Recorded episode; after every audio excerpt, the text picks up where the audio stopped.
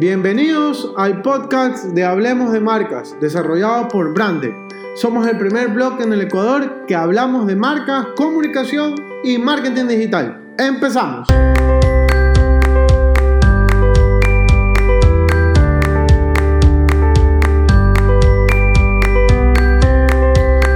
Hola amigos, ¿cómo están?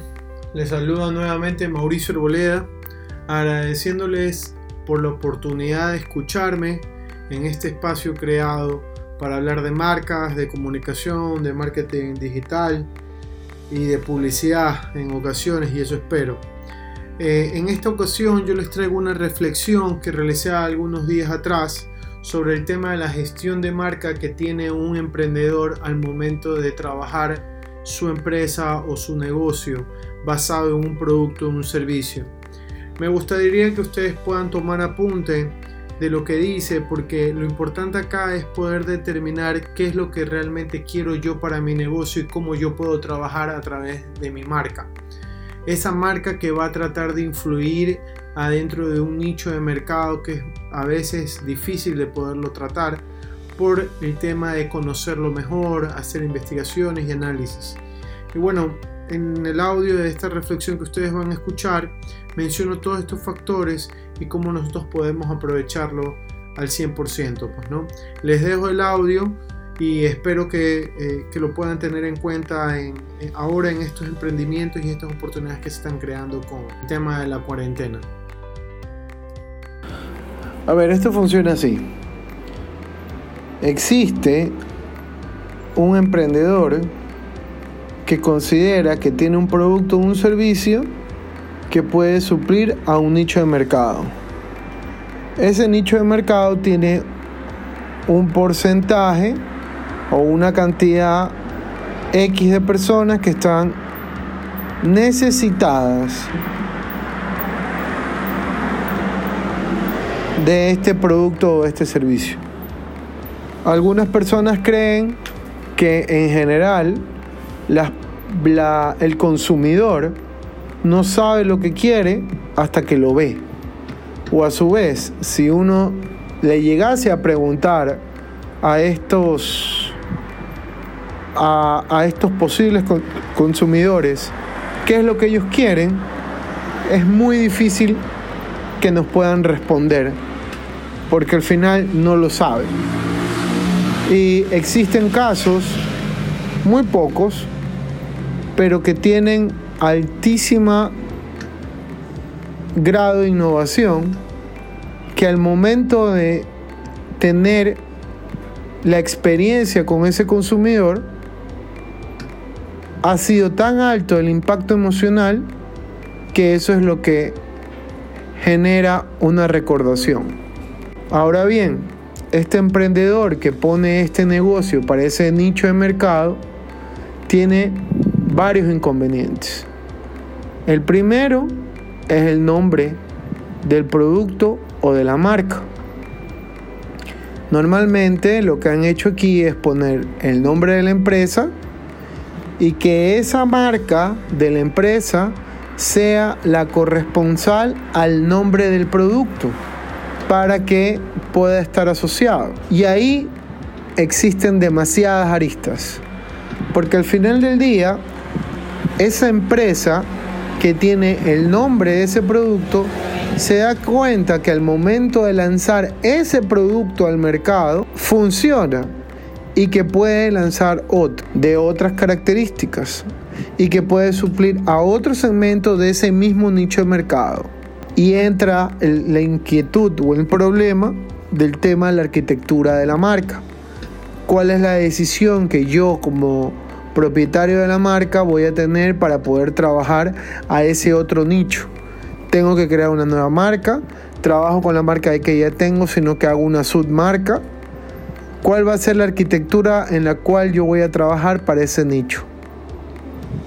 Más pequeño, pero que puede representarme económicamente. O a su vez, no solamente generas un producto, sino más bien que necesitas una gran variedad de productos para poder suplir las diferentes necesidades que tiene ese nicho de mercado. Porque quizás le gusta el producto 1, Pero si le muestran el 2 y el 3 vas a tener mayor variedad y a su vez vas a poder generar más venta. Y ya no solo te van a comprar un solo producto. Entonces, partamos el nombre, partimos del, tipo de comunicación. Ahí es donde la marca se tiene que transformar en poco y más en un ser humano en el cual le esté hablando a la otra persona de una manera confiable, como que si fuera su amigo. Entonces entra el problema de la comunicación. ¿Qué tipo de mensaje yo puedo lanzar para que las personas puedan confiar en mí?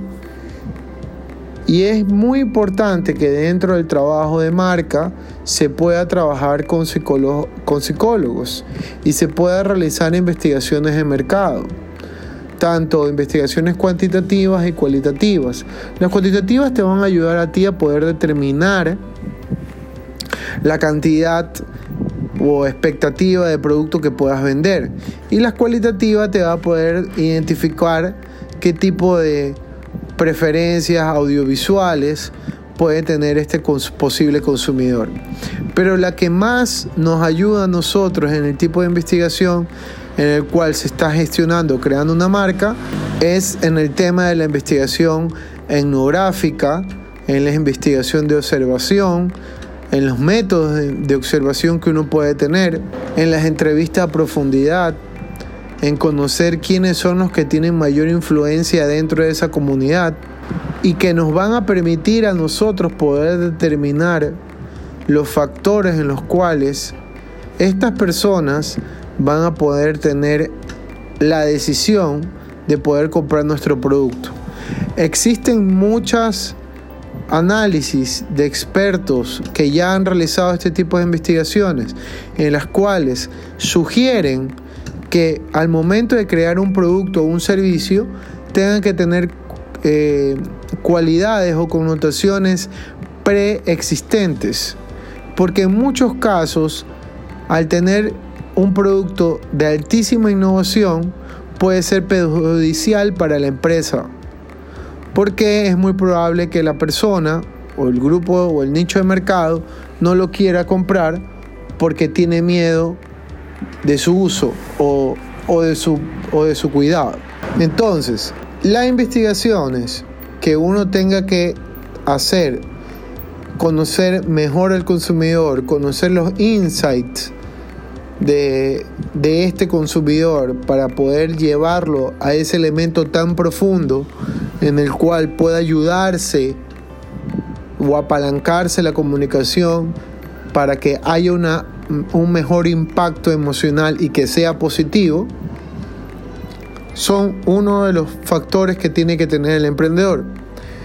Ya después vienen temas como los que han hablado anteriormente, producto, plaza, precio, promoción, que son factores también importantes en la construcción de la marca, pero tienen que ver mucho con la investigación que uno pueda encontrar para ese nicho. Y sobre todo, la mezcla de todos estos factores también va a tener que ver el tema de servicio al cliente.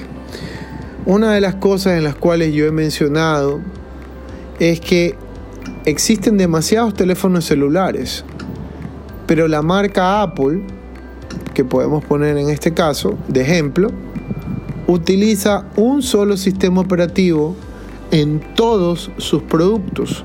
Entonces todos los puntos de contacto que tienen sus consumidores es de fácil acceso, lo cual permite que la experiencia sea lo más positiva posible. ¿Por qué? Porque en el rato que uno tiene un celular iPhone o tiene una computadora MacBook, MacBook Air, la que ustedes consideren, ustedes pueden tener la información al alcance de su mano. Es más, el sistema puede comunicarse entre cualquier dispositivo.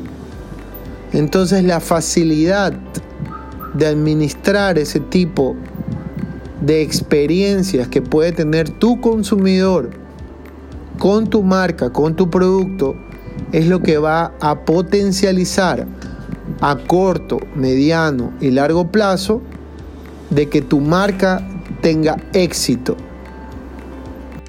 Esperamos que te haya servido estas ideas que hablábamos acerca de la gestión de la marca con el emprendedor y cómo poder tener éxito en su negocio.